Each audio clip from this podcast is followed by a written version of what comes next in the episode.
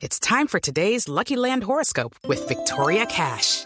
Life's gotten mundane, so shake up the daily routine and be adventurous with a trip to Lucky Land. You know what they say. Your chance to win starts with a spin. So go to LuckyLandSlots.com to play over 100 social casino-style games for free for your chance to redeem some serious prizes. Get lucky today at LuckyLandSlots.com. Available to players in the U.S., excluding Washington and Michigan. No purchase necessary. VGW Group. Void or prohibited by law. 18 plus. Terms and conditions apply. Al inicio de la versión número 37 de la Caminata por la Solidaridad, el presidente de la República, Juan Manuel Santos, envió un mensaje de unión y reconciliación en medio de los problemas actuales con el gobierno de Nicolás Maduro. María Camila Correa. Hola María Camila, muy buenos días. Pues el presidente Juan Manuel Santos en esta apertura de la Caminata por la Solidaridad le envió un mensaje a todas esas familias que han sido desplazadas arbitrariamente.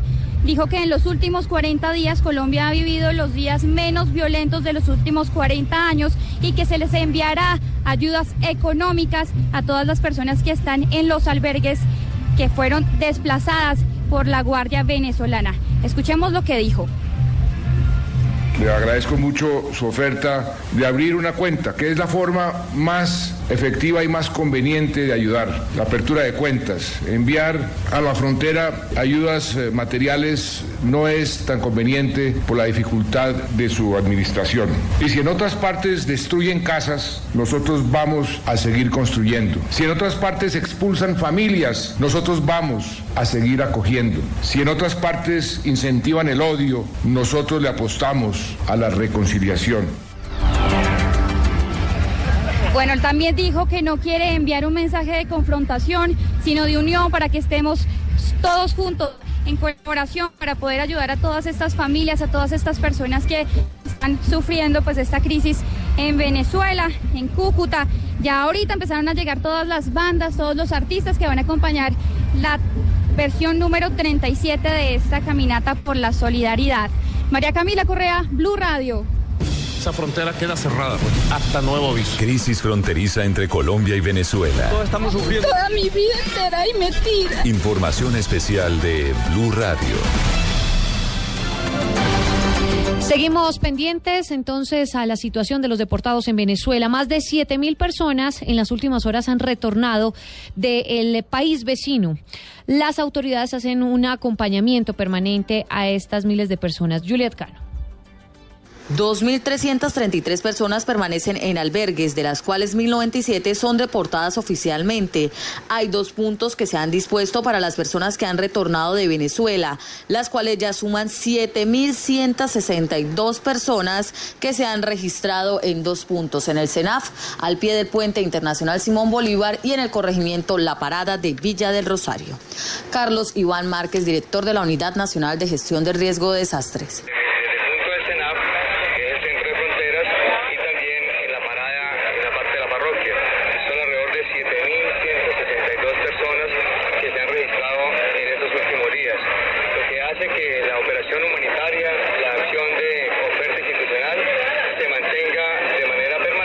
En las próximas horas, el ministro del Interior, Juan Fernando Cristo, y la canciller María Ángela Holguín harán presencia en la zona de frontera para entregar un nuevo reporte acerca de retornados y deportados. Desde Cúcuta informó Juliet Cano, Blue Radio. En Blue Radio acompañamos a los colombianos deportados desde Venezuela. Todos estamos sufriendo. Toda mi vida. Estos son los rostros de la humillación.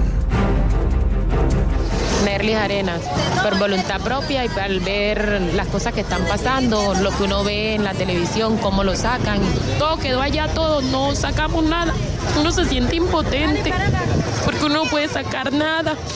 Todo el esfuerzo de uno, lo que uno saca con tanto sudor, tanto sacrificio, trabajando uno pa- para conseguir sus cosas y dejar todo tirado, no sacar nada, venirnos por el río de noche con zancudos, nadie nos quería traer. Fue algo muy, muy duro, muy durísimo.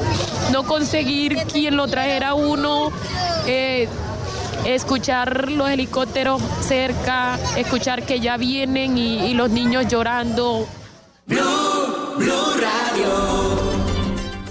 10 de la mañana, 7 minutos en otras noticias. El aeropuerto La Nubia de Manizales cerró las operaciones aéreas durante todo este domingo por la caída de ceniza del volcán Nevado del Ruiz. La información desde esta zona del país con José Fernando Berrío. El registro del Observatorio Vulcanológico y Sismológico de Manizales de una nueva emisión de ceniza en el volcán Nevado del Ruiz durante las últimas 24 horas llevó a la Aeronáutica Civil al cierre en las operaciones aéreas del aeropuerto La Nubia de Manizales. Según el administrador Reinerio Cuartas, el primer vuelo que entró en la mañana hizo el reporte de presencia del material volcánico en la atmósfera. No, sigue cerrado, el vuelo salió, eh, inmediatamente salió, se cerró el aeropuerto a ver cómo se comporta aquí en las 11 o 3 días. El aeropuerto canceló tres vuelos Bogotá-Manizales-Bogotá durante la mañana, que obliga a que 360 pasajeros cumplan sus itinerarios por el aeropuerto Matecaña de la ciudad de Pereira. En Manizales, José Fernando Berrío Becerra, Blue Radio. José Fernando, gracias. 10 de la mañana, 8 minutos. Los constantes incendios forestales que se están presentando en el municipio industrial del Valle del Cauca ya tienen en déficit de personal y herramientas al cuerpo de bomberos de Jumbo. Desde allí informa Carolina Tascón.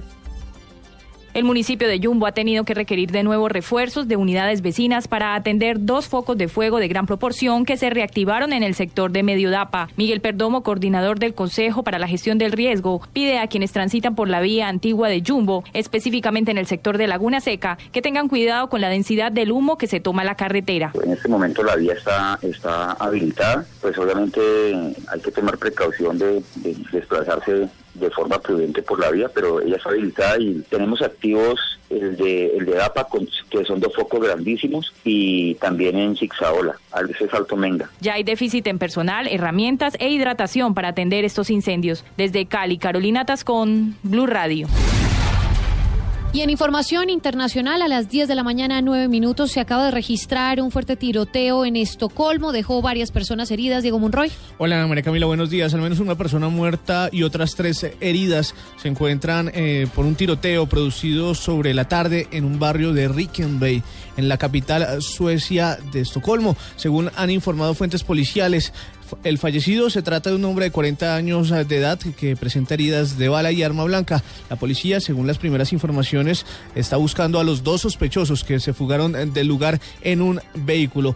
Al parecer en este barrio se alberga en su mayoría la población de inmigrantes. La portavoz de la policía Eva Nilsson ha indicado que de momento no parece un incidente relacionado con motivos racistas o xenofóbicos. Estaremos muy atentos a esta información internacional. Un muerto y tres heridos por un eh, tiroteo en Estocolmo. Diego Fernando Monroy, Blue Radio. Diego, gracias. 10 de la mañana, 10 minutos. Y en información deportiva finalizó el Campeonato Mundial de Atletismo con Kenia encabezando el medallero por primera vez en la historia. La información con Pablo Ríos. Siete oros, seis platas y tres bronces consiguió Kenia en el Campeonato Mundial de Atletismo que terminó hoy en Pekín, China. Con estas 16 medallas se convirtió en el mejor país del torneo por primera vez en su historia, seguido de Jamaica y Estados Unidos. Colombia, por su parte, fue decimoquinta gracias a la presea dorada obtenida por Caterina Ibargüen en la modalidad de salto triple, quien logró el segundo oro de su carrera en esta competencia. Por otro lado, el hombre más rápido del mundo, Usain Bolt, también conquistó el máximo premio en los 100 y 200 metros y en los relevos de 4 por 100. Por último, el fondista británico Mo Farah ratificó su reinado en los 5.000 y 10.000 metros y el estadounidense Ashton Eaton marcó el récord mundial en decatlón con 9.045 puntos. Pablo Ríos González, Blue Radio.